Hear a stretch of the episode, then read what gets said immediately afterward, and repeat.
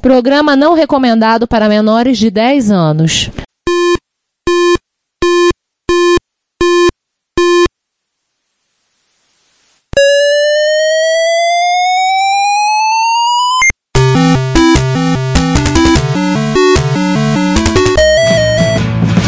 We bought it to help with your.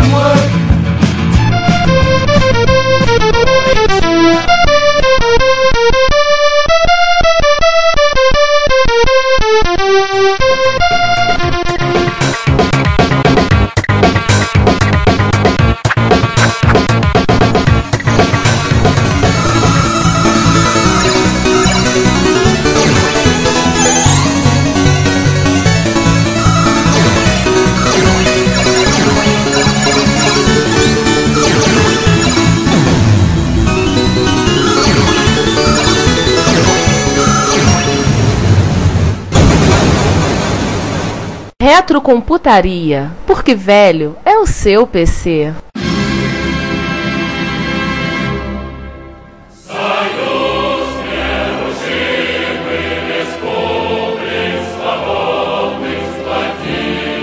Bom dia, boa tarde, boa noite, camaradas. Sejam bem-vindos a mais um episódio do Retrocomputaria. o nosso podcast proletário socialista de retrocomputação. E como dizemos, há 33 gloriosos episódios. Na Rússia Soviética, velho é. é, é... Peraí, mas fica igual. É, tá bom, velho é você. E acompanhando nossa gravação, o camarada da KGB. Então, lá, bem-vindos a mais um episódio do Retrocomputaria, gente. É o seu podcast de retrocomputação. Aqui quem vos fala, Giovanni, nessa mesa quadrada, meio triangular, meio pentagonal, talvez. E quem mais comigo aí? Eu, Ricardo Pinheiro. E nessa mesa quase redonda, João Cláudio Fidelis. Enfim, a mesa é quase redonda, quase quadrada, quase pentagonal, porque além dos três que já falaram, tem eu, César Cardoso. Pergunta do Sander, ele, né, enfim. A gente fala do Sander no final do episódio. É, o Sandro tá preso numa nevasca.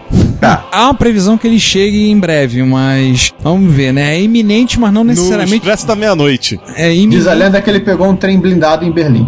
Não, rapaz, ele foi deportado pra Sibéria. Ele, ele tá quebrando pedra num gulag. Enfim, Como eu ia dizer, este é nosso episódio de cumprimento da promessa 4528. Também temos muito mais promessas para cumprir ainda. E vamos falar sobre a computação no Bloco Oriental. No que a gente conhecia como países da cortina de ferro, né? Sim, exatamente. E assim, para a gente tentar explicar rapidamente que o Bloco Oriental não é uma escola de samba chinesa, explicar basicamente o que, que eram os países de- desse grupo, nem César? Pra quem esqueceu da aula de história, acabou a guerra, Segunda Guerra Mundial. A maioria desses países estavam sob controle alemão durante a guerra. Foram libertados pelo Exército Vermelho e já que estavam lá mesmo, eles acabaram se tornando socialistas e acabaram se alinhando politicamente com a União Soviética, que era o, o colchão né, que a União Soviética mantinha, mantendo os aliados ocidentais a uma distância bem segura. É, vale dizer que a União Soviética por si só ela era formada, se não me engano, por 17 ou 21 repúblicas. 15. 15? 15 repúblicas. Fora as sub-repúblicas que tinham dentro de cada uma, né? Ah, sim. E ainda falando uma curiosidade, coisa que eu e o Ricardo temos ascendentes, temos parentes vindos de países ou até repúblicas. Como o pessoal sabe, meu segundo nome, Jursik, foi de meus antepassados migraram da, no século XIX da Ucrânia para Polônia. Meus avós, depois de terem passado um tempo, não no Gulag, mas passaram pela Sibéria. Minha avó Ana trabalhou, não não foi parar na Sibéria, pegou menos de 50 graus, neve na altura do joelho, que é impressionante uma senhora de um metro e meio de altura. Vários dos os irmãos do meu avô, que era o Jursik por si só, eles migraram para vários lugares do mundo. Eu já achei, eu pesquisando via internet, um Jursik nos Estados Unidos, alguns na França, e recentemente, que vocês devem ter ouvido falar daquele incidente do Windows 7 32 bits, o sujeito que criou o exploit é um primo meu, Matheus Jursik. Eu é, quando mas exploit de teste, por favor. Não vai achar que seu, primo é um cracker maluco aí. É, quando o Giovanni mandou isso, eu olhei e falei: caramba, o que, que meu primo fez? Apesar de eu não ter no sobrenome, a minha avó era de origem lituana. Ela saiu da Lituânia, que era uma. que hoje em dia é um Estado livre, mas era ex-república da União Soviética. Saiu também, como posso dizer, fugida do, do tio Stalin. Daí o meu sobrenome era pra ter Riskauska. Só que o meu avô que casou com ela é, é brasileiro e não botou no meu pai o, o nome. Não botou o rescalca no teu pai. Não Eles botou migraram pra cá o quê? Anos 20, por aí, não foi? Foi. É, meus fa- avós também migraram na faixa do 24, 25, anos 1925 chegaram aqui. Em resumo, na mesma época, pelo, pelos mesmos motivos. Além da própria União Soviética, né, o bloco comunista era formado pela Albânia, pela Alemanha Oriental, ou República Popular da Alemanha, ou Deutsche Demokratische Republik, a Bulgária, a Hungria, a Iugoslávia, ou Jugoslava, se você for por português de Portugal, a Polônia, a Romênia e a Tchecoslováquia. Em 1990, as duas Alemanhas, com o fim do bloco oriental, né, as duas Alemanhas, Alemanhas se unificaram, passando a ser um país só, mas em compensação a Tchecoslováquia ela se dividiu a do, e a Yugoslávia teve várias etapas de divisão que só foram parar depois da Guerra do Kosovo. É, e que a rigor ainda não acabaram. É, é, foi no período de 1989, que foi a, o início da queda, né? Quando foi, na Polônia em particular, o Solidariedade foi eleito. Solidariedade dominou a Câmara dos Deputados, senadores, e aí foi começou. Na Polônia, aí começou. Foi no período de 1989, queda do Muro de Berlim. É, começou em 89. Foi acontecendo. Quem quiser mais, você pode procurar na Wikipedia pelo verbete Revoluções de 1989. Você vai encontrar listado todos os fatos de todos os países daquela região que aí começou a fragmentação do bloco. O bloco começou a ruir. Alguém deve ter começado a gritar break down the wall, né? Como diria Pink Floyd. Sim. E começaram a derrubar o muro. Literalmente o muro de Berlim caiu, foi destruído. E a coisa foi num prazo máximo de três anos. Todo mundo deixou de ser. É, Mas esse, é a- enfim, esse não é um podcast história. não é o Story, History, History Channel. O History Então, Channel não fala de história, pô, mano. é, é, pois é. Na, minha, na, na época que eu assistia, falava. Mas enfim, só, só uma observação, a gente tá falando fundamentalmente de um conjunto de países europeus, que até porque eles eram muito mais ligados entre si, havia uma série de outros países, tipo, também particip- participavam dos blocos socialistas, tipo Cuba, China, Coreia do Norte, Vietnã, em alguns momentos a Índia andou namorando, a própria Afeganistão durante um bom tempo, mas esses países eles não estão no mesmo nível de, De integração, de integração que tinham as economias do bloco europeu oriental. Então a gente não vai falar deles. Tem uma outra coisa assim, só para complementar, além deles terem assentos em lugares curiosos, em letras ainda mais, mais- não, ainda mais curiosas dos países do, do bloco que trabalham com caracteres latinos, uma parte deles também trabalha com o alfabeto de São Cirilo, ou o alfabeto cirílico. Aí é quase um meio termo entre o alfabeto latino e o alfabeto grego. Tanto que quando vocês veem escrito os- os três Cs e o P, na verdade o que vocês estão vendo ali são os três S e um R. E além da União Soviética, era a Bulgária, a Albânia e algumas repúblicas da Yugoslávia, um pedacinho de nada da Tchecoslováquia. que É, algumas repúblicas jugoslávias, leia-se o, onde haviam sérvios. É, Porque, tipo, servo-croata é a mesma língua, só que os croatas escrevem em alfabeto latino e os sérvios escrevem em alfabeto cirílico. É, e pesquisando eu descobri que tinha, um- tinha um cotoco da Tchecoslováquia que também era escrevia lá em cirílico. A cotoco mesmo, esse extremo leste do. Então vamos lá, vamos falar do cenário dessa, desse bando de países aí. É, Acho que a primeira coisa a te lembrar é a notação polonesa reversa, né? RPN, para os íntimos. Todo mundo que usou uma calculadora científica da HP teve que aprender a usar esse método. Quem resolveu programar em forte na vida seguiu aquele roteiro da microsistemas. Saiu lá pelo número entre os 30 e 40, não lembro exatamente também. O sistema de, de RPN, né? notação polonesa reversa, HP começou a adotar nos anos 70. E como é que trabalha? Na notação polonesa, você coloca num cálculo, fazer 2 mais 2. Como é que nós escrevemos? 2 mais 2 igual a 4. Como é que era na polonesa? Mais 2. 2 igual a 4. A RPN era reversa. Isso significa que o operador vem depois dos operandos. Então você teria 2, 2 e mais. Se você pega uma calculadora daquela, você vai botar 2, Enter, 2, depois a operação. Do início é complicado para você pegar. Vou dizer de prática minha. Eu tenho uma 32, tá comigo há mais de 20 anos. Essa calculadora tá bem surradinha, mas eu gosto dela, tem muita simpatia. E no meu celular eu, eu coloquei um emulador de uma HP48. Que aliás, a HP48 é como você pode diagnosticar um engenheiro. Todo engenheiro tem um HP48. É, eu não sei, pelo menos na minha época, nos 90 de faculdade, você podia identificar um engenheiro pela sua HP48. Como dizia um amigo meu, não fala mal da Cremilda. Cremilda, esse é o nome dela. Ah, tá bom. Até você pegar o jeito, demora um pouco. Depois que você pega, você entende o sistema, é até mais rápido para fazer contas, até mais eficiente. Mas não é trivial. Custo máximo, você tem que botar o número, enter, depois colocar o segundo e fazer a operação, é meio esquisito. E ela trabalha com pilha, né? Com empilhamento dos dados, né? Sistema de dados em pilha. Teve uma, uma curiosidade que tinha cal- as calculadoras da Sinclair Radionics. Sinclair Radionics significa Sir Clive Sinclair. É, a empresa do, que, que ele teve antes de fazer a Sinclair Research. Ah, elas usavam RPN também, né? Ah, Ah, interessante isso. Uma outra coisa que eu queria citar rapidamente por conta do curso da, da, da formação foi o trabalho do Power Dois, que é um matemático húngaro. Eu acho que ele tá no Guinness. O Power Erdős, um matemático húngaro que, que eu acho que ele deve estar no Guinness como a maior produção acadêmica do mundo. Ele teve uma vida muito longa, faleceu com mais de 90 anos, ele teve 1475 artigos publicados em revistas científicas. É, fora os psicografados, né? Oh, Psicografado até hoje. Ah, e aí, eu acho que a gente pode dizer que o, a gente não tem mais matemáticos e que o Erdős era um dos últimos matemáticos genéricos da área, né, dos clássicos. Em matemática, o pessoal Poincaré foi o último, né, no final do século XIX, mas o Erdős... os últimos de raiz, né?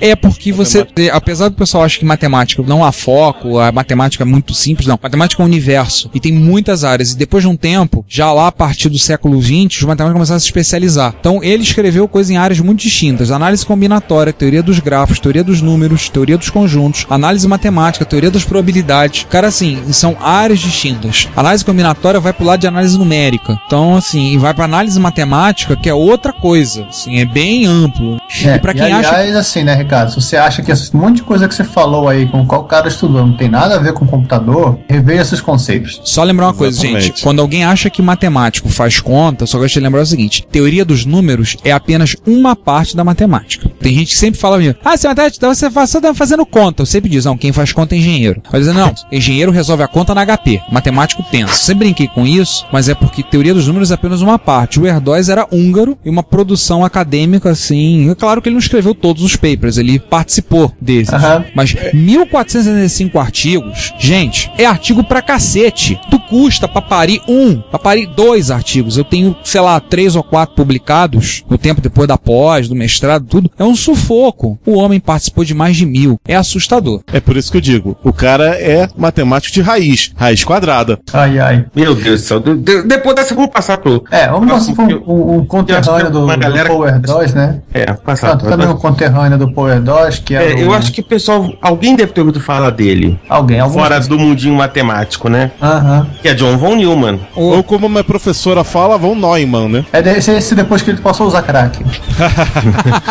César, lembra quem é John von Neumann, pra quem não sabe? Vamos lá, quem é John von Neumann? É, Rapidamente. rapidamente, ENIAC é filho dele. Você bateu o recorde de rapidez, hein, César? É, não precisa falar muito, né? O resto vocês procuram na internet. Deixa, eu- deixa, eu só, deixa eu só falar uma coisinha pra vocês. Quem desenvolveu a ideia do computador trabalhar com a lógica binária foi esse sujeito aí. Bom, tá bom pra vocês? 0 e 1 um pra você. Então, É. vamos continuar aí. Uma outra coisa que eu posso também citar, além do toda a base matemática, né, um pouco de história, como é que os caras escreviam, é o tal do embargo da COCOM. O que, que é essa porca desse embargo da COCOM? COCOM era o Coordinating Committee for Multilateral, acho que era mais Unilateral Export Controls, que era um comitê formado pelos Estados Unidos e outros países, basicamente os países da OTAN, né, e o Japão, só que trabalhavam com a parte de controle de exportação de tecnologia para o bloco soviético, ou seja, armamento, consequentemente microcontrolador, né, componente eletrônico. Ah, É, isso pode parecer que é bobeira, né, uma re- resquício do- da Guerra Fria, mas ainda tem, ainda existe isso nos Estados Unidos. Só lembrar que não podia pelo menos exportar software para Líbia, para Sudão, para Cuba, para o Iraque. É, mas aí são países que estão sob embargo Aham. de qualquer produto é, americano. Isso. Não apenas software. uma coisa que eu me lembrei, eu não sei, acho que não mudou. Exportar algoritmos de criptografia com uma chave Sim, maior do que o 128 bits. O PGP, exatamente. Considerado,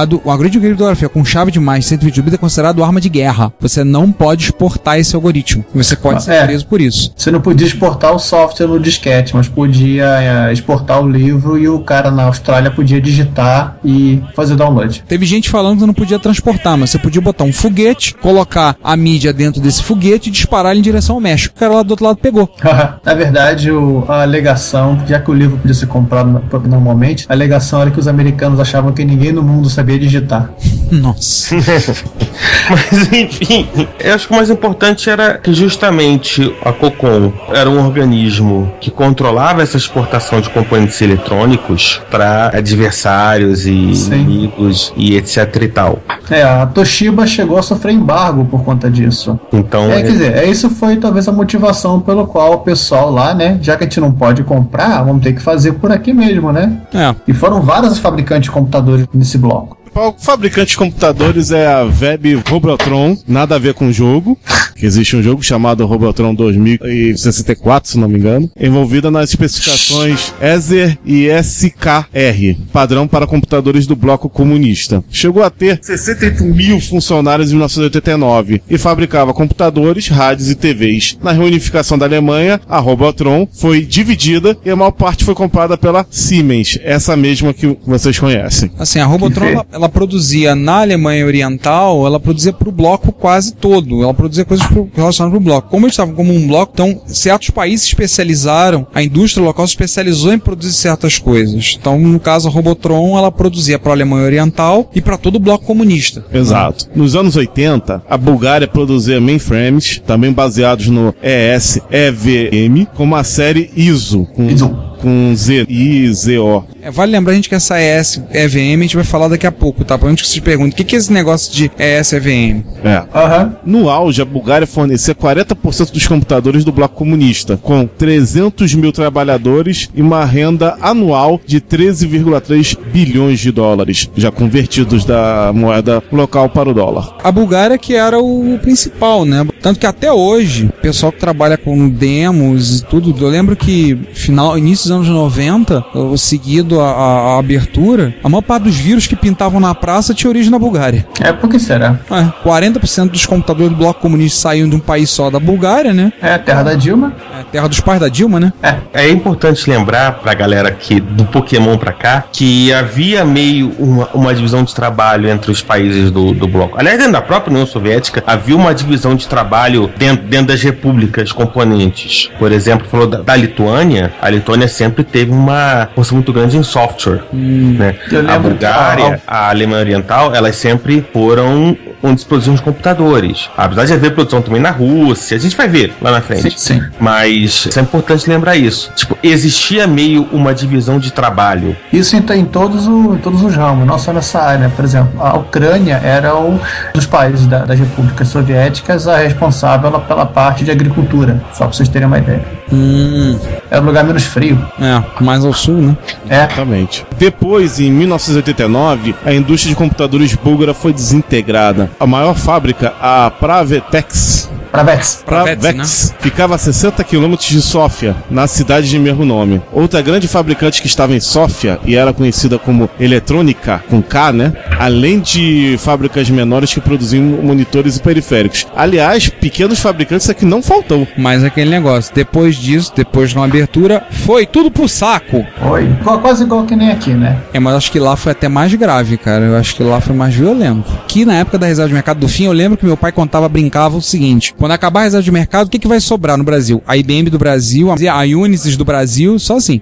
lá não sobrou nem isso. Ele quase acertou. É, vamos lá. Vamos começar com mainframes, mini computadores e as workstations. Ou seja, vamos começar por cima, né? Começar pelo É. grandão. Giovanni, o que, é o SS EVM? É a tradução de Unified System of Electronic Computers. É uma especificação que basicamente é uma mesma especificação do System 360 e System 370 da IBM, né, dos mainframes que foram comprados, foram localizados na própria Rússia, principalmente a parte de software, né, por causa dos caracteres. Representava assim, não só o modelo, né, o padrão a ser adotado pelos demais países, ou seja, computadores tinham que ser feitos em cima dessa especificação. Tanto que vários fabricantes fa- produziram computadores da série ES. Inclusive, alguns, alguns dispositivos foram até feitos aqui em Cuba. Aqui em Cuba, você mora em Cuba?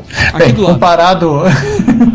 É, é mais. Giovanni é mais rápido realmente- em- É mais rápido Digamos que em demora Cuba. menos pra chegar em Cuba do que pra chegar em, em Moscou, ou em Sófia, ou em Budapeste, enfim. Com certeza, Verdade. mas eu acho que eu- o Giovanni ter falado aqui em Cuba é essa vontade dele realmente ter morado Tá nos anos bom. 70 em um país Tá do bloco bom. soviético. Aqui, aqui perto em Cuba. Ah, melhorou. Apesar de ser um clone, né? eh, Tinha uma, havia uma certa parceria com os técnicos do padrão ES e IBM. Mas essa parceria foi meio que interrompida em 79 com o bloqueio norte-americano por conta da invasão do Afeganistão. Então, assim, o pessoal da, da União Soviética foi obrigado a fazer engenharia reversa no que tinha sobrado para saber o que, é que funcionava. foram lançados nos anos 60, essa série SVM, né? E até 98 foram fabricados cerca de 15 mil equipamentos. A parte curiosa é que tem institutos russos que ainda têm essas máquinas rodando por lá. E adivinha quem é a empresa contratada para dar suporte? A IBM? A IBM? Nossa. Só uma observação importante, Giovanni. Oi. Que primeiro, não era incomum a clonagem dos mainframes IBM. Tipo, oi, Amdahl fez isso, a Hitachi fez isso, É, eu li a isso. Siemens do lado ali fez isso. Assim, não era incomum as pessoas clonarem o System 360 ou o System 370 e lançarem os, os seus computadores, seus É, mainframes. não foi uma exclusividade dos camaradas fazer isso. Não, não foi.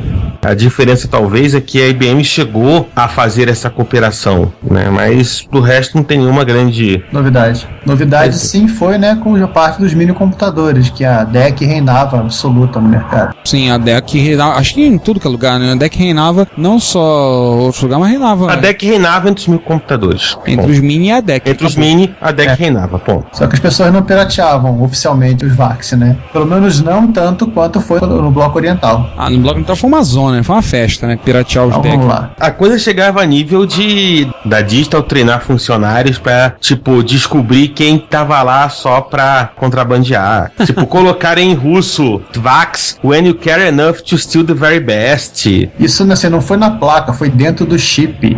Mensagem colocada em russo por um projetista da DEC. Né? Meu Deus. É, né? É, né? Os caras sabiam, né? É, como eram máquinas que eram muito mais baratas de fazer e de manter que um mainframe, né? Esses mini computadores, então eles deviam ser máquinas que eram copiadas à torta à direito na, nesse bloco. Inclusive o próprio sistema operacional, o RT11 da, da DEC, foi, teve uma série de versões. Era clonado loucamente. É, como o Master 11, o SBK11, o SDVK, o Rudus, o Rafus e o Phobos e qual é aquele outro ali, João? O Fodos? Vamos começar a usar isso como. Ah, quando você vê o Fodos, eu quero usar o Fodos. Cara, isso foi fodas. Isso foi foda. Tá aí, eu quero usar o Fodos. Esse é o que vem sem documentação.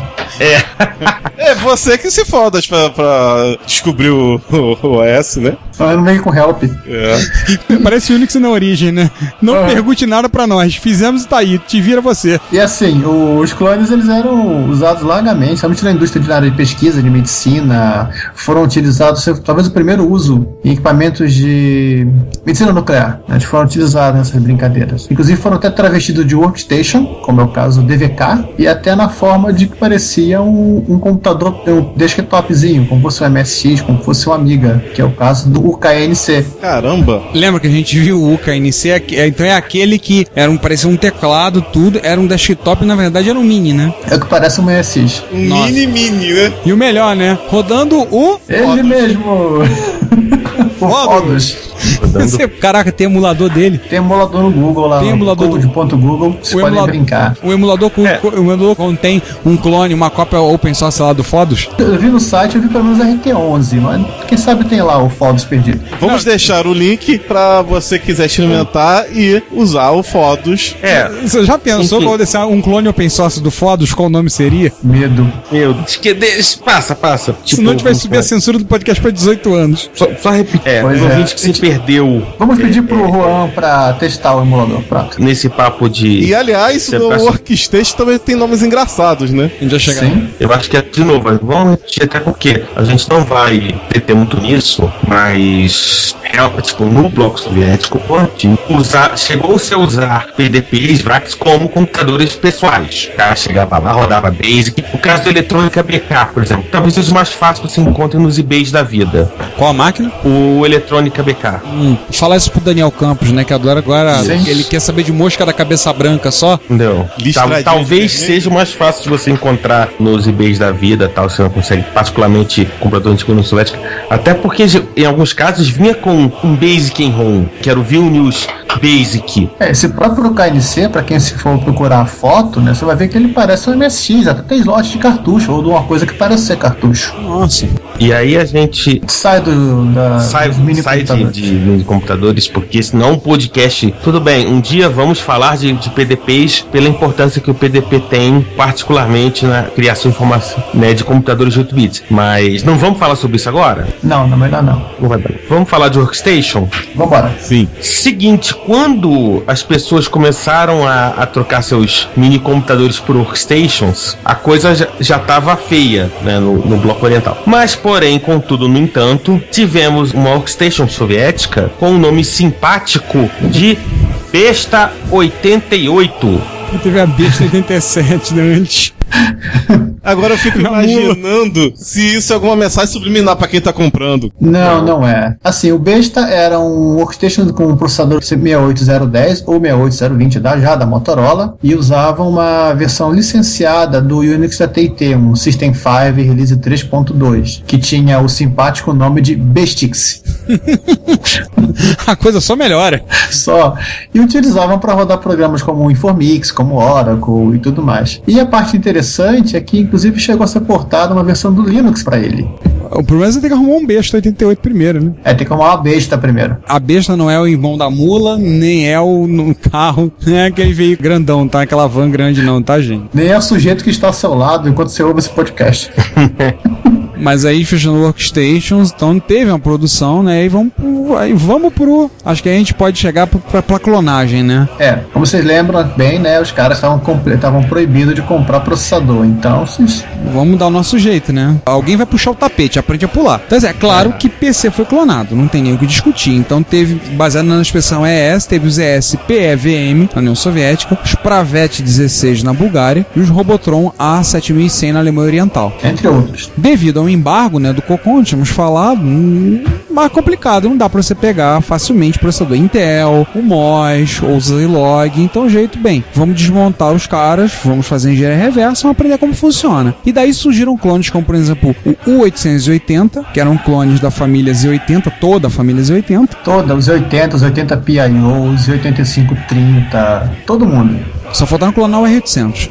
Teve o U80601, que era um clone do 80286, todos eles feitos pela Web Combinat Microelectronic da Alemanha Oriental. Teve ainda o SM630, que era um clone do 6502 feito na Bulgária, provavelmente pela Pravets, e ainda teve o Jesus, KR Jesus. não, não foi o Jesus. Mesmo que eles não acreditavam em Jesus. KR580 VM1. hum, Também um clone de Z80 na antiga União das Repúblicas Socialistas Soviéticas. Ou seja, Mas- não tem jeito, né? Eu falei, vamos puxar o tapete, aprender a Não pular. tem tu, vai tu mesmo. Não tem tu, vai tu mesmo. Mas não é só isso. Não só os clones, também vamos falar dos originais. Olá a todos, eu sou Daniel Caetano e vocês estão ouvindo Retrocomputaria.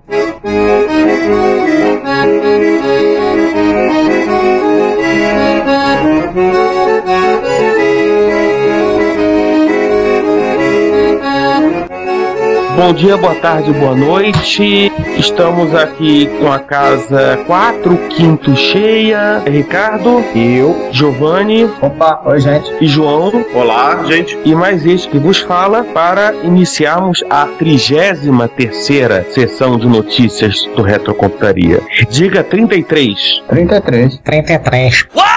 E vamos começar esse episódio com as efemérides? Sim. Vamos inverter, começar por uma efeméride não tão boa, mas, enfim, ano que vem acho que vai ser a que mais triste. Que Nossa, ano que vem vai ter peregrinação, inclusive, né? vai, porque em 24 de abril de 1994, ou seja, há 19 anos atrás, a Commodore foi à falência. Um minuto de silêncio. Papam. Não, um minuto não, já passou. Ah, chega. é, Chega. Tava em pau, foi mais rápido.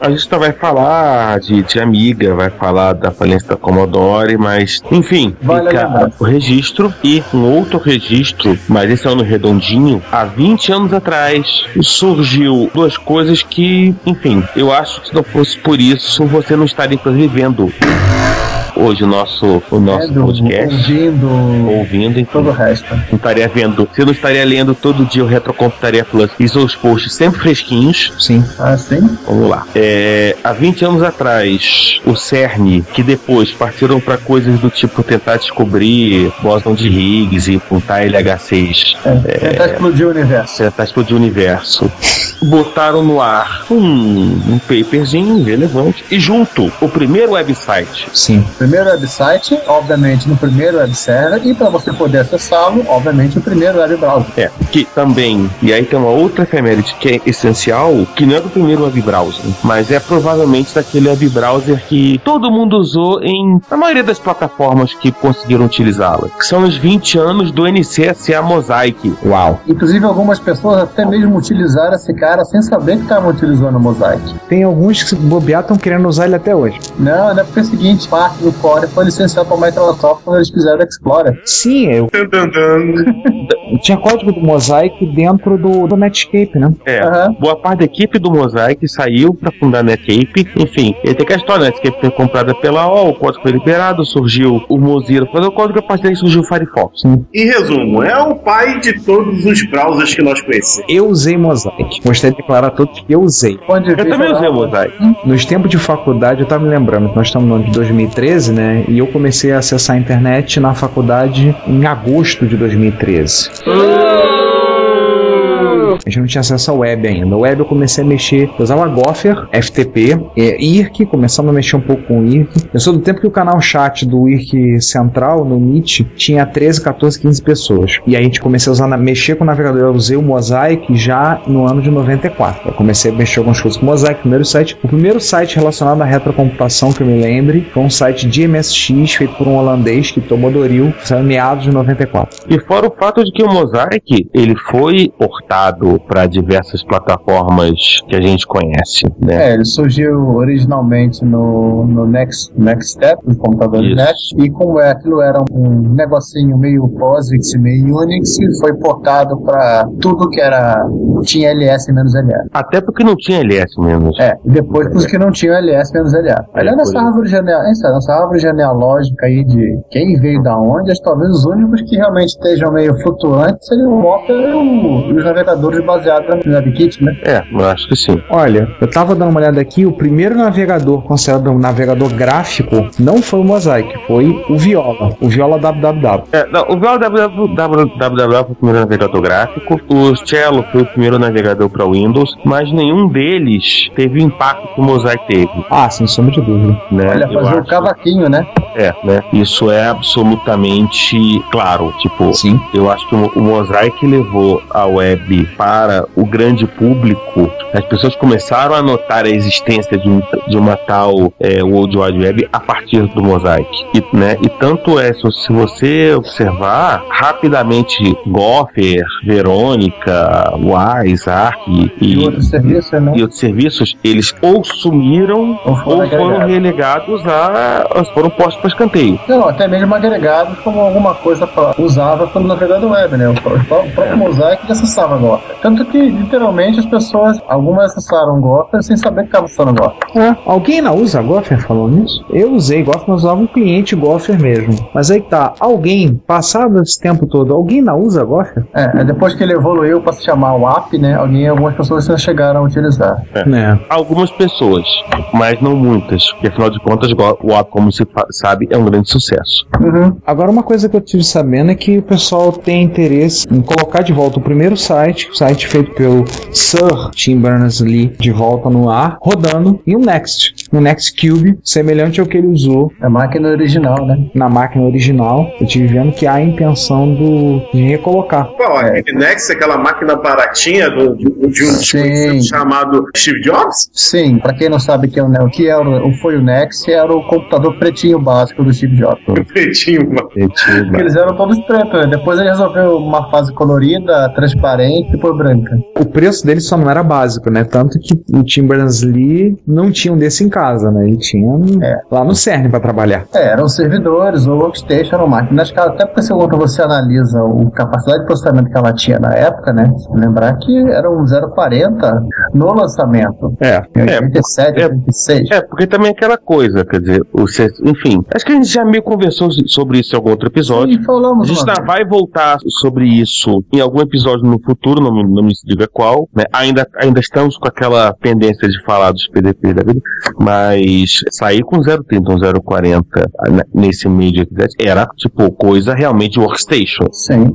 Era uma potência incrível Sim. né, pro cientista que precisava de potência no, na segunda metade dos anos 80. É, pra quem não entende, hoje é você feliz e contente com seu Core i5 e descobrir que a Intel vende aquele Xeon Hexa-Core. É. É a mesma analogia. É, tipo, você visitar é, alguns. Ou então seria ficar muito triste. Você visita uma galera que vende é, workstation e, tipo, compara o que os caras têm pra vender com o que você tem pra comprar na, na, né, no seu Casa montador Bahia. na Casa Bahia. É, compara principalmente o preço. É, mas enfim, esse não é um podcast sobre workstation. Sim, nem servidor fui- joga rendimento. E muito menos um, um podcast pra fazer você se matar, ficar deprimido. E comprar nas casas de Bahia. Exatamente. Então a gente toca a bola. Vamos falar de quem não devia ter ido, quem não devia ter ido, mas voltou. Vambora. Vamos. E o Evans voltou com o Retrobits Podcast. Opa. A gente é fã do Retrobits Podcast. Sim. E o mais legal, ele voltou com o Retrobits Podcast no episódio 143, entrevistando Bob Armstrong. Quem é Bob Armstrong? O cara que pisou na lua. Gizmos. Quem é Spare Time Gizmos? Volta ali atrás. A gente falou daquela, pla daquela plaquinha HD 6120. Hum, SBC 6120. Vocês lembram disso? Nós falamos algumas sessões de notícias atrás. Va- vamos falar apenas uma dica: computador de parede. Ah, tá. Então ele entrevistou o Bob Armstrong, né? O cara que pisou na lua, não é isso? Não, esse era o Neil. O irmão dele. Ah, de- deve ser parente.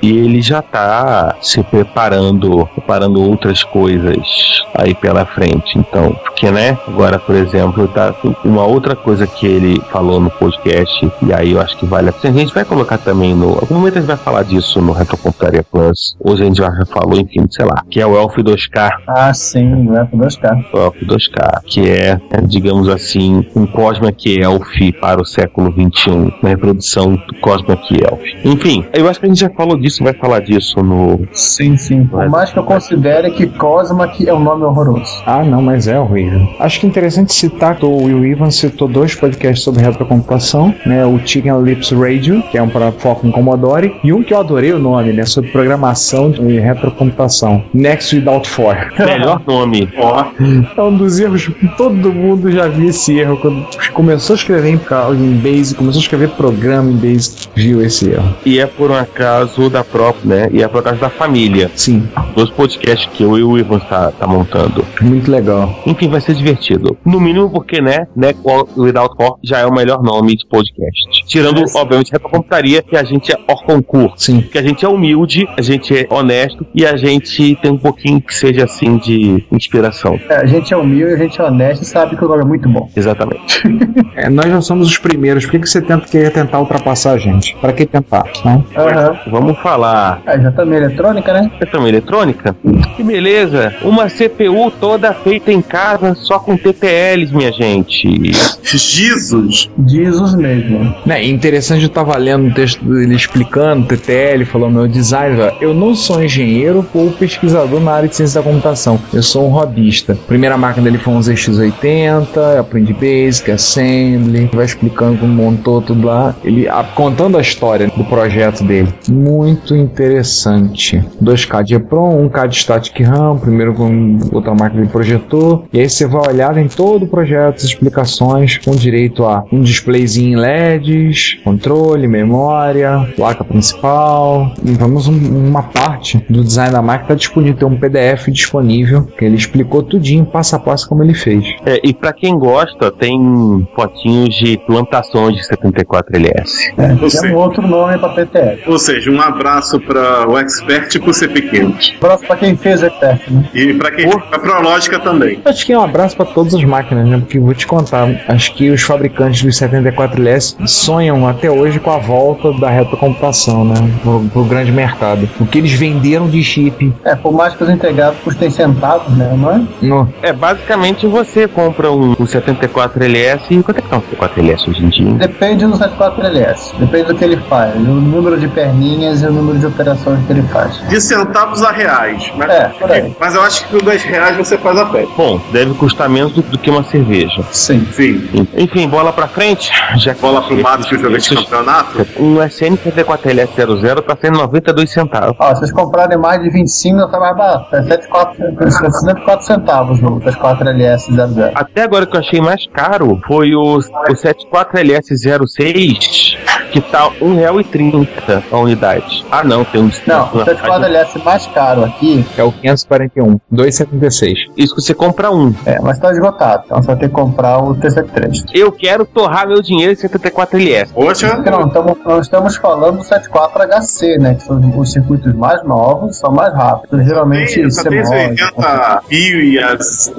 Azio, sacanagem. Aqui só. É, enfim, vamos, Para, vamos parar, porque senão a gente só fica zoando 74LS, não faz mais nada nessa vida. É. Falando do 74LS, né? Enfim, vamos agora começar a falar de MSX, rapidinho. Pois claro. Uma turma que tinha menos o que fazer do que a gente, Muito menos. resolveu fazer uma engenharia reversa no acesso a VRAM do V9938. É, o pessoal que vai pro encontro de Nismergen, né? Não, não tem muito o que fazer, a, a- a equipe de desenvolvimento do OpenMSX resolve pegar um analisador lógico e começar a fazer medição. Vamos lá, qual é o objetivo disso? Primeiro, né, garantir a acurácia, desculpe o termo, mas enfim, A precisão, né? a precisão da emulação do VDP no OpenMSX. Sim. Né, Eles, inclusive, eles, eles analisam o corpo por cor através do osciloscópio, né? Ai, caramba! Tem analisador lógico, osciloscópio. Tipo, tem um bando de figurinha legal pra quem gosta. Pra quem entende, se entender legal, explica pra gente. Se não entender também,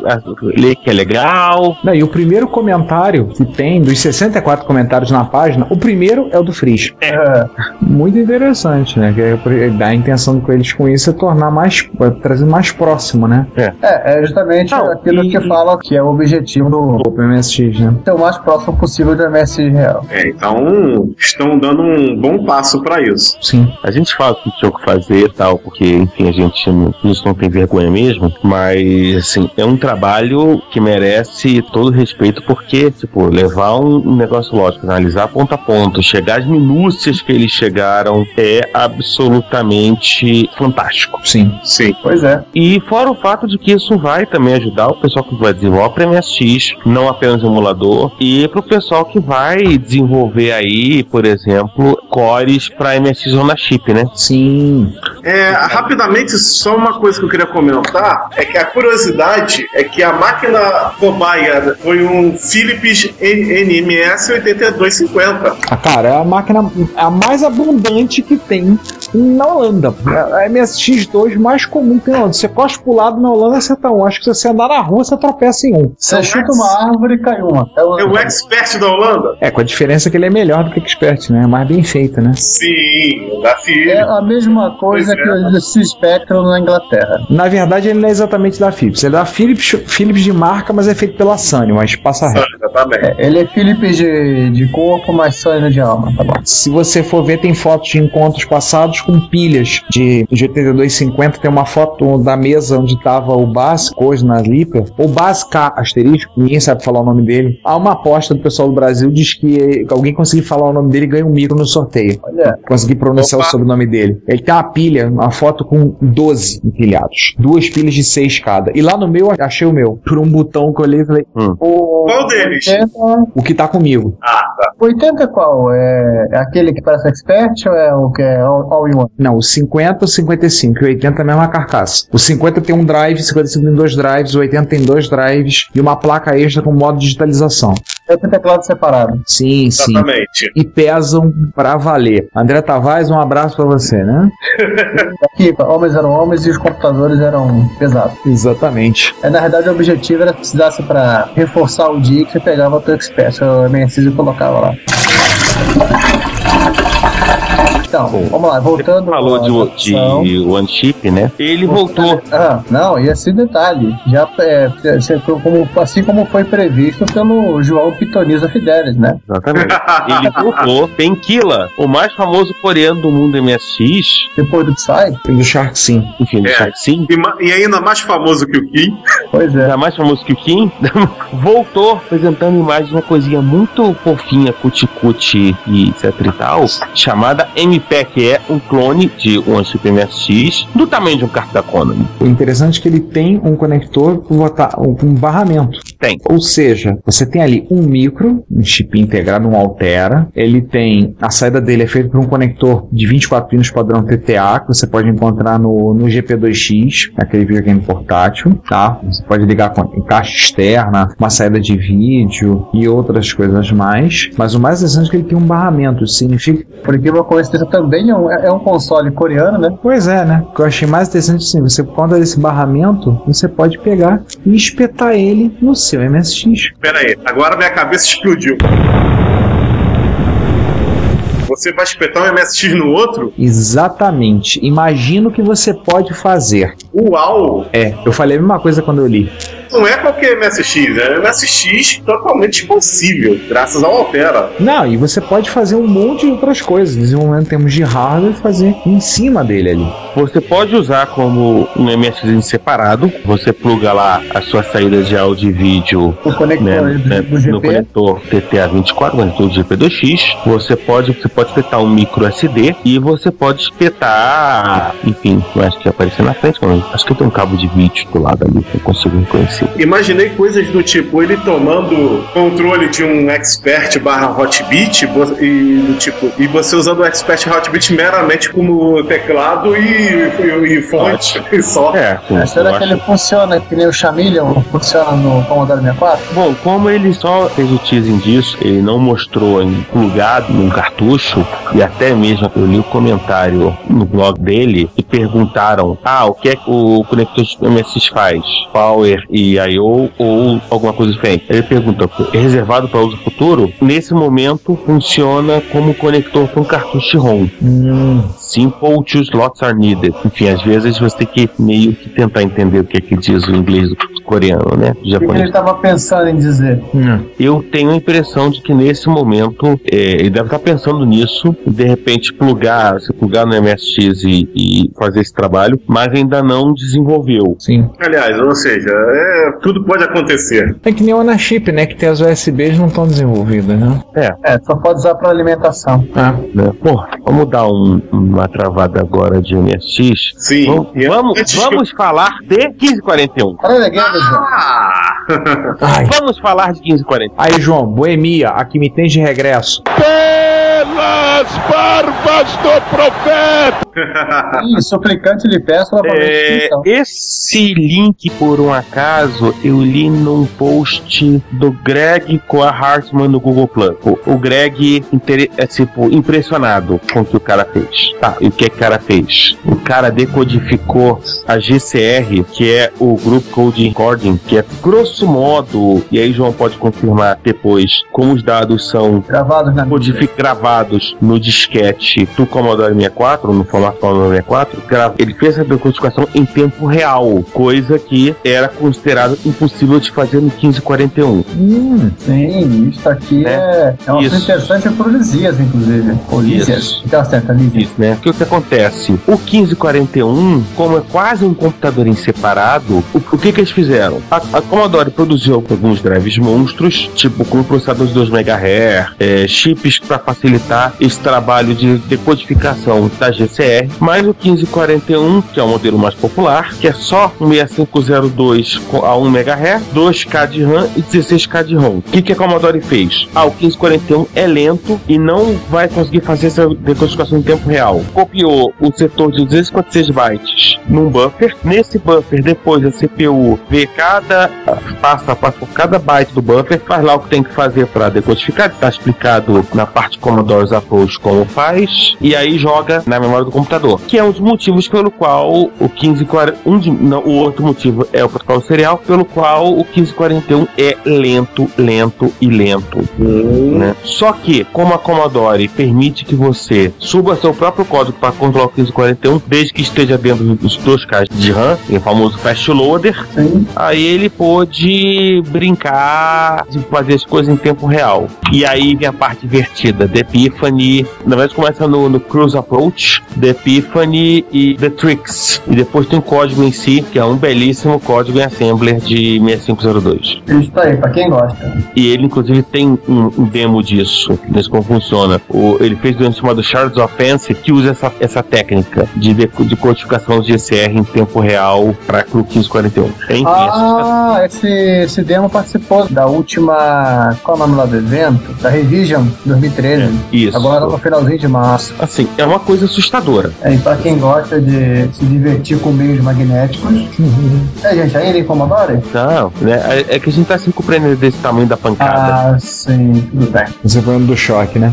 Exatamente. É, vamos, vamos, vamos continuar com o Commodore 64? Vamos. Vamos lá. Commodore 64, né? Commodore 64. A gente vai colocar no link um projeto bacana, bonitinho, etc e tal. Você pode ligar um rádio FM ao seu Commodore 64. Meu Deus. Com direito a um programa para controlar a rádio FM do seu Commodore 64. Via user port. Isso. Olha, agora eu fico Eu tô curioso. vendo aqui a HUD do, do programa. É verdade. Eu agora só fico curioso com uma coisa. O áudio ele vai por onde? Ele, ele entra pelo áudio Windows do CID? Isso seria interessante, hein? Isso seria bem interessante se eles pudessem fazer a entrada e mixar tudo dentro do micro. Bom, eu não sei, porque coloca o pinal da Userport do Commodore 64.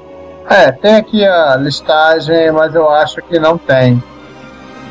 Ó, gente, pelo que parece, o áudio não corre pro, pra dentro do computador, não, tá? Você tem que ligar uma caixinha à parte. Porque, É, na realidade, a, é, a user port, ela, dá- o que ela, dá pra você, na realidade, é uma interface direta com um 65. Ai, peraí, qual é o nome daquele chip de, de I.O.? 6522? Que são os CIA. Você tá plugado direto num CIA. Isso vai acontecer semelhante àqueles cartuchos pro decodificador de MP3 que surgiu para MSX e outras plataformas, talvez, né? A saída nele. É, o cara tá usando um módulo aqui de rádio AM/FM padrão que deve ter um. que é só um teu receiver. Hum. Não, mas a ideia é legal, vai ouvir radinho como a 64. Sim. O legal é você controlar com o Commodore 64, né? É, e facilmente adaptável, já que é um link serial, né? Você é facilmente adaptável para qualquer tipo de computador que você tiver disponível na sua mão para brincar. Cara, não dá ideia não se na Cláudia vai ouvir vai querer se eu ligar o meus MSX pra ligar pra ouvir noticiário. Pois é, né? E a voz do Brasil. Aquele programa geriátrico, né? A voz do Brasil. Nossa. é, meu Deus do céu. Ainda em Enfim. Commodore, o que a gente pode pegar de interessante? Ah, o Color Pet. É o Commodore. Antes de a gente começar, eu, eu- eu já faço uma pergunta. Ah, Já não existe o Color Pet, que é Não. aquele C64 travestido? Não, o Color Pet era um projeto da Commodore para desenvolver uma versão, obviamente uma versão colorida do Pet, né? Só que ele foi cancelado com a, por conta do Commodore 64. Aí esse tiozinho aqui resolveu pensar, ah, já que a Commodore desistiu de fazer, eu vou fazer eu, eu mesmo o meu próprio Color Pet. Já que o circuito, se eu falei a o circuito desse cara aqui é um 6845 ou um irmão dele. É aquele negócio, né? Pra que a Commodore ia investir em fazer uma versão colorida do PET se ela já tinha o VIC-20 e posteriormente o 64, né? Já tinha desenvolvido o VIC-2, né? Então pra que que ele vai? Não, e outra, eles, eles lançaram o Commodore 64 travestido de Commodore Pet para as escolas. Não, mas o monitor era monocromático, ele era o Ah. Educator 64. Né? Inclusive, vocês na, na página tem lá no Project History, ele conseguiu demonstrar uma versão do Color Pet que tá é o, é o link de 18 de abril, o History, que tá bem legal. Ele já conseguiu fazer isso, Sim, tô vendo umas fotos aqui. né? Ligado inclusive num 1084, Oh, Sim. 1084S para quem estiver interessado. Assim, Então o, o Pet ele usa o 6845. Ele, a última vez que eu li, ele tinha uma coisa muito parecida com o 6845. Cara, que tinha barato na, na época, né? Pra, pra produzir uma, uma, uma imagem na tela. ele tá falando que ele pretende no futuro colocar um modo para chavear entre 40 colunas colorido e 80 colunas em preto e branco, ou até um modo colorido para 80 colunas. É, porque o Pet, ele originalmente ele é 80 colunas preto e branco. Preto e branco. Ou 40 colunas. E o que, que ele fez? Ele aproveitou o, a- o acesso duplicado por quando 80 colunas É. para colocar as informações de cores. Hum, interessante, hein? E ficou bem legal. Acho que vale a pena comprar porque tá bacana. E já que essa, essa segunda notícia é quase toda Commodore, Então, vamos terminar logo com o Commodore. A Commodore, né? Bom, se você não ouviu falar, você vai ouvir falar agora do Vampire 500. Vampire 500. Vampire 500, tá? O que que é o Vampire 500? O Vampire 500 é uma PGAzinho, Uma ace- aceleradora. aceleradora PGA para o seu Amiga 500, do mesmo cara que fez o Vampire 600, que é uma aceleradora pro Amiga 600. Interessante o relato dele quando ele começou a fazer. Depois de oito horas de trabalho no meu emprego regular, cheguei em casa e estava tão entediado que decidi começar outro projeto. Então, às dez e meia da noite, eu comecei o projeto Vampire 500 e após meia hora eu já tinha feito a maior parte do trabalho. E, sim, é, foi tão fácil para adaptar a parte de hardware feita, mas a parte de software que eu vou ter que criar alguns sinais extras. Mas não vai ser tão problemático. Foi interessante, é uma aceleradora hoje para Amiga 500. Sim, porque ele já tem esse conhecimento, ele tá fazendo pro Amiga 600, que é o Vampire, Vampire 600. o Vampire 600. Pô, legal, hein? Bacana. Sob determinado ponto de vista, o 500 e 600 são quase a mesma máquina. O interessante é que ele enfiou um cartão micro SD e outras brincadeiras na aceleradora. O Amiga 500 Plus e o Amiga 600, ele é praticamente o mesmo micro e outra carcaça. Só Não muda tem ideia, né? o layout de placa e as firulas que o 600 tem com o PCMC e o IDE que o 500 Plus não tem. Mas tem diferenças de chip, não tem no 600? No 500 Plus pro 600, não. Ah, tá. Dos mais antigos que tem. O Amiga 1000 ele usa a mulherada toda, né? O Amiga 500, eles pegaram grande parte das mulheres e juntaram na, na, na Agnus, né? Na Fat Agnus, que eles chamam de OCS. No 500 Plus e também, obviamente, no 600, eles fizeram outro chip, que é o Extended Chipset, o SS. O SS, exatamente. que tem pequenas diferenças, como fala o, autor do Degrader, é, a culpa é toda do- dos caras que não sabiam programar direito. O SS é o chipset originário do Amiga 3000. Ele foi o primeiro a usar esse, esse chipset. Tecnicamente, ele era o chipset que eles chamam de OCS. Aliás, o OCS só veio com essa, essa designação depois que saiu o SS e, e botar aqueles famosos modos produtivos para ele brigar com o Mac. Sim, e fazer coisas como 1280 por 400. É. Nossa. Mas pro modo 320 por 256, que era o modo que todo mundo usava para jogo, ele não mudou nada. Ou, aliás, quase nada. Dizem que o, o SS tem, tem mais facilidade para colocar mais cores na tela do que o ACS. Tanto é que existe um ou outro programinha que não roda no, em OCS, só roda em SS. É, que como ele tem. Então, basicamente, pelo que eu entendi, ele tem muita coisa ligada automaticamente, coisa que o SS padrão não tinha. E é o que o Degrader faz, né? Ele simplesmente te dá uma. te permite reconfigurar isso e deixar teu amiga mais parecido com uma máquina antiga. Exatamente, é isso que o Degrader faz. Aí então bota ROM 1.3 para os programinhas não chiarem.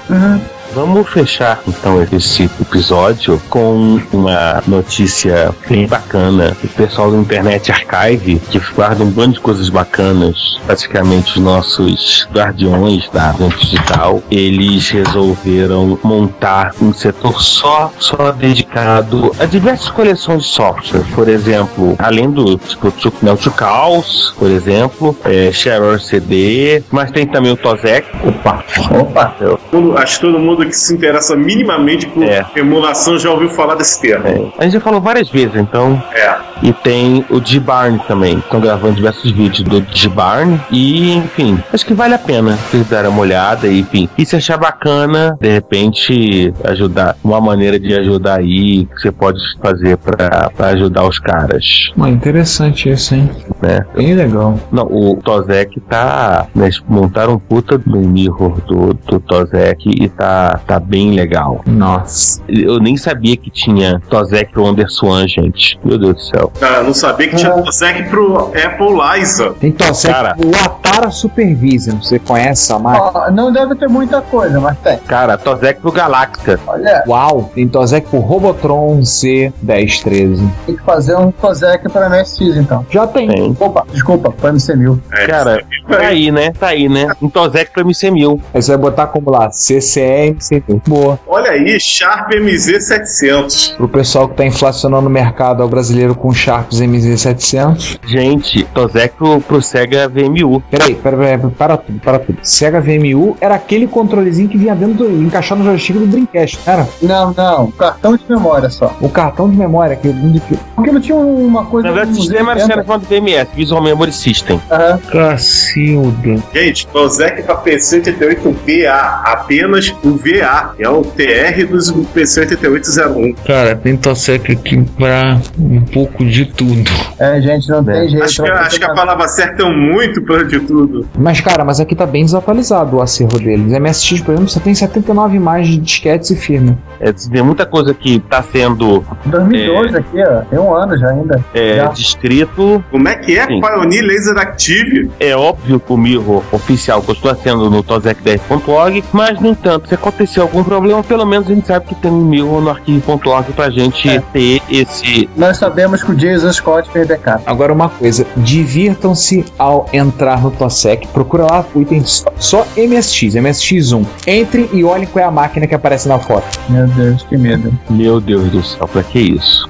Nossa, não vamos falar no micro. Vocês aí, desculpa. Fica pra vocês, nossos ouvintes. Deem um pulinho lá e vejam. E se divirtam com o fato. Ou não. Ó, gente, de- desde que não apareça um CP400, tudo bem. Mas enfim, continua o sugestão de fazer, fazer uma sessão do Tosec pro MC1000. Ou, afinal de contas, o Tsukuda original Otelo Multivision tem. Por que, que o MC1000 não vai ter? Aham. Aliás, alguém já achou o programa pra aquele tal do Mazda, e aquele outro pra ver se roda no MC1000? Não, teria que procurar por Rabbit, ou Rabbit, ou o Charlie Magnin. Isso. Cara, esse não acha nada sobre os computadores, em lugar nenhum do universo. Ó, vocês têm o link desse cara do Tosec, é só pra ver qual é o MSX? Tosec10.org, né? Eu tô aqui. Ah, meu ioiô. Olha. Você achou onde encontra? Sim. Onde? No download? Não, acho que ele não achava aqui. Não, mas o acervo deles tá meio, tá meio desatualizado. Não, mas tudo bem, eu já vi o MSX em questão. E a comunidade de usuários agradece. Então, e quem é mais profissional agora, hein? Quem é mais profissional agora? Quem vai saber mandar agora, hein? É, sessão Búfalos d'Água. Ô, João, quem vai saber mandar agora? Mas enfim, tá, tá um pouquinho desatualizado, até porque enquanto a gente tá comentando com o amigo internauta, o amigo ouvinte, o Tosec mais novo tá em 13 de abril de 2013 e a versão que eles têm no Internet Archive está em 23 de abril de 2012. São cinco versões atrás. É, Ô, gente, calma. Mas- O Jesus Costa subiu o HD dele agora. Vai fazer o R5 ainda. Né? Mas com um amigo que ele, um amigo que ele tem lá em Jaú. Muita calma nessa hora. É, mas enfim, mas não deixa de ser muito bacana, particularmente o, o, o Archive.org, que ele tem a missão de guardar o todo, o grande biblioteca da internet. Não, tem que agradecer mesmo, porque, porque É, mas isso aqui é só a listagem, né? Não tem as imagens, não é isso? Não, Olha só, eu peguei recentemente várias MSX Magazine, MSX Magazine e MSX Fan, não lembro, no archive.org. O pessoal tava hospedando e colocando lá, revistas digitalizadas. Recentemente eu peguei. Não, não, só porque eu tô perguntando essas não, não, coisas, não, não, não. O arquivo- Archive.org ele tá hospedando imagens Os programas mesmo. do Tosec. Ah, as imagens, você tá falando, imagem de disco, ROM e tudo mais, né? O zipão do Tosec. Ah, tá aqui, ó. Commodore 64, que é a versão de abril de 2012, tem 6.5 GB, pra quem gosta. Pra quem tem largura de banda, nessa internetzinha que você tem em casa, Commodore Amiga tem 31.6 GB. Uau. Nossa! Mas você pode se divertir com coisas como Sinclair QL, que ainda tava meio magrinho, esse 62K. Uhum. Ou então o Sharp 68000. O X68000 no archive.org são 2.2 GB. É, tá eu tô até, eu tô até também. medo de ver como é que tá agora lá no Tosec em si. Ah, tá 12. Enfim, você entendeu o meu. É, o João tem de cor. Não só de cor, né? Isso aí é fácil de resolver, cara. É só conversar com aquele sujeito que a gente conhece, o que tem o backup do Tosec, tem o backup de quase toda a internet, o backup do archive.org, que mora lá em Jaú. Sim. É falar com ele e copiar dele. Ô, que mané backup? Ele tem o original. Que tem backup é de Jesus Scott. É verdade. Mas enfim, vale, vale a pena vocês passearem pelo, pelo trabalho de preservação de software do Internet Archive, mesmo que, ah, não tem, mas tem coisa legal, tem o, o trabalho do pessoal do Evolt.org de manutenção de versões clássicas de browser, browsers, tem muita coisa em FTP, tem muita coisa em sistema de PC. Enfim, daí vai. Tem o principal, né? Inclusive, até o mais divertido, tem os documentários do Jesus Scott também. Sim. Verdade. Ah, enfim, né? Eu acho que acabou. Sim, não acabou não, pra ter Twitter não, acabou mesmo. Acabou, né? Gente, acabou. A gente volta. Pera, pera, pera, tem esse- tem esse item aqui embaixo, zoar o Sander, mas quem botou isso na pauta? É, pois é. Mas em vez de usar o Sander toda hora. Sim, claro. Quando a gente não usou o Sander, a gente tá usando o Sander. Até quando a gente esquece. Olha, a gente já cumprimos as cotas. Falamos do 1541, Não, não, eu faltou a pizzaria. ainda não falamos da microdigital e não falamos do Sander, né? Mas acho que no, epi- no episódio 33 a gente falou, a gente fez piada dos dois. Não sei se. Não, pizzaria da microdigital não. Não, não, a gente resume numa única frase dizendo que o Sander e o designer italiano estavam comendo pizza na pizzaria da microdigital. Pronto. Poxa, Depois dessa, vamos- depois dessa, gente, daqui até duas semanas, na continuação do 33. Tchau. Isso aí, até mais, gente. Em pé, povo. Tchau, tchau. tchau, uma boa noite, uma boa tarde ou um bom dia. Se você quer enviar um comentário crítico, construtivo, elogio ou colaborar com as erratas deste episódio, não hesite, faça. Você pode falar conosco através do Twitter, no usuário arroba retrocomputaria, pelo e-mail retrocomputaria.gmail.com ou colocando comentários no post desse episódio em www.retrocomputaria.com.br. Lembre-se sempre do que dizemos. Seu comentário é o nosso salário. Muito obrigado e nos vemos no próximo podcast.